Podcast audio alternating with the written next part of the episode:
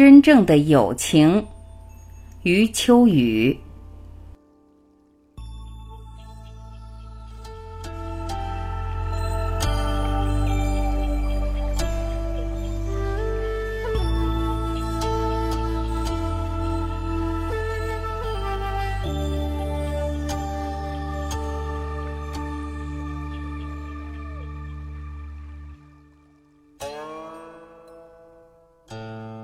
我平生所写的最伤感的文章之一，是《双冷长河》里的那篇关于友情。我本是兴致勃勃拿起笔来的，谁知真正深入这个题目，就发现，人间失败的友情远远多于成功的友情。但是大家都不想承认这一点，大半辈子都在防范着友情的破碎，结果。应该破碎的友情常常被捆扎粘合着，而不该破碎的友情反而被捏碎了。而且事实证明，由于种种心理迷雾，最珍贵的友情最容易被捏碎，构成人世间一系列无法弥补的精神悲剧。我的这些观点有古今中外大量实例证明，每提一个实例，笔底总是忧伤绵绵。对于世间友情的悲剧性期待，我想借楚楚的一段话来概括：真想为你好好活着，但我疲惫已极。在我生命终结前，你没有抵达，只为最后看你一眼，我才飘落在这里。我不知道楚楚这里的你是否时有所指，我借用的你是泛指友情。这片叶子，这片在期盼中活着，在期盼中疲惫，又在期盼中飘落的叶子，似乎什么也没有等到。但是天地间正因为有无数这样的叶子，才美丽的惊心动魄。相比之下，他们期盼的对象却不重要了。期盼历来比期盼的对象重要，正如我多次说过的。思乡比家乡重要。同样，人类对友情的期盼是在体验着一种飘渺不定的生命哲学，而真正来到身边的友情却是那么偶然。但愿那个迟到了一辈子的家伙永远不抵达，好让我们多听几遍已经飘落在地的金黄色的呢喃。正是这种呢喃，使满山遍野未曾飘落的叶子知道自己是谁，该做什么。在海滩湿地的芦苇荡里，一只落伍的孤雁悠闲地漫步，把脚印留在淤泥间，没有露出丝毫慌张之色。从太祖父开始就已经习惯集体飞翔，父亲被一猎人打伤后落地。雁群盘旋一圈，快速离去，没有再理会干涩的哀嚎。我已经三次故意掉队，第一次掉队后曾经慌乱，三分后悔，七分等待，等待第二天别的雁群把自己接纳。第二次掉队后，在草丛中休息了三天，听到天上有雁群飞过，抬起头来怀疑的一飘，飘了七次才把翅膀张开。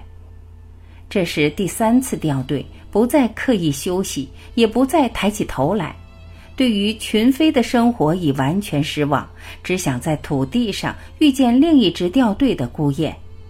也许就在那个土丘背后，也许还要等上十天半月。见面时步态矜持，慢慢走近，目不转睛，轻叫两声，然后单翅一扇，算是交了朋友。是否要定交？是否要结义？是否要同息同飞？还要等待时间。都是最有主见的调队者，在这些方面不再轻率。人到中年，在很大程度上是为朋友们活着了。各种宏大的目标也许会一一消退，而友情的目标则越来越强硬。报答朋友，安慰朋友，让他们高兴，使他们不后悔与自己朋友一场。所谓成功，不是别的，是朋友们首肯的眼神和笑声。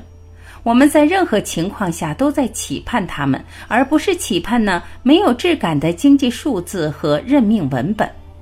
我们或许关爱人类，心怀苍生，并不以朋友的圈子为精神终点，但朋友仍是我们远行万里的鼓励者和送别者。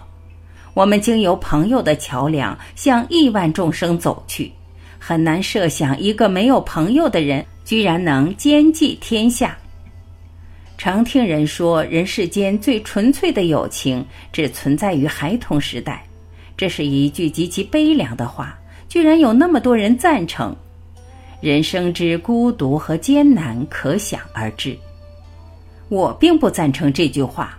孩童时代的友情只是愉快的嬉戏，成年人靠着回忆加给他的东西不真实。友情的真正的意义产生于成年之后，他不可能在尚未获得意义之时便抵达最佳状态。其实很多人都是在某次友情感受的突变中，猛然发现自己长大的，仿佛是哪一天的中午或傍晚，一位要好同学遇到的困难，使你感到了一种不可推卸的责任。你放慢脚步，忧思起来，开始懂得人生的重量。就在这一刻，你突然长大。平时想起一座城市，会先想起一些风景。到最后，必然只想这座城市里的朋友，是朋友决定了我们与各个城市的亲疏。初到一个陌生地，寂寞到慌乱，就是因为没有找到朋友。在熙熙攘攘的大街上，突然见到一个朋友，那么时间和空间就会在刹那间产生神奇的蜕变。有时，久违的朋友会在我们还没有发现时，从背后狠狠勒过来一拳。这一拳的分量往往不轻，但奇怪的是，我们还没有回头，就能感觉到这种分量所包含的内容，因此总是满脸惊喜，然后再转身寻找。我们走在街上，肩上和后背总在等待着这种拳头，等了半天没等到，空落落的走一路，那才叫无聊。一切成功的政治人物一定会在友情上下大功夫。否则不可能吸引那么多人手提生命跟着他们奋斗，但是他们果真在友情上如此丰盈吗？远远未必。不少政治人物一旦失势，在友情上往往特别荒凉，但他们不愿意承认这一点，因为仅仅这一点就足以把他们一生的功绩大部分抵消。有的政治人物在处置友情时，有一种居高临下的主动权。但越是这样，越容易失去友情的平等本质。他们握在手上时松时紧、时热时冷的友情揽生，其实已不属于真正意义上的友情。一切纯净而高贵的友情都是危险的，因为这既不被旁人理解，又不被家人珍惜。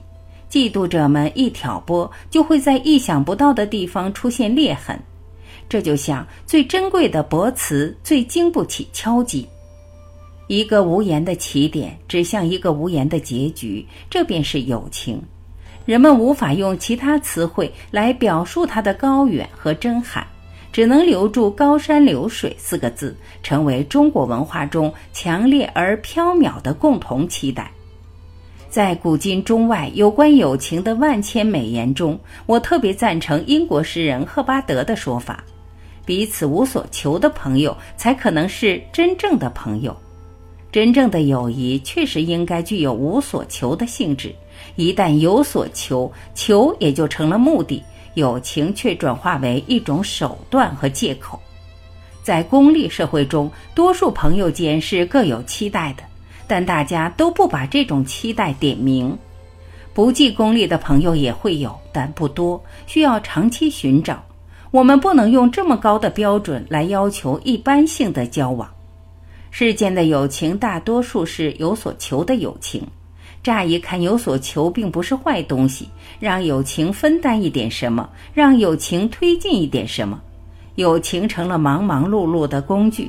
那它自身又是什么呢？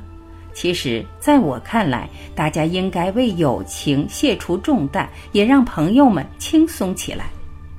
朋友就是朋友。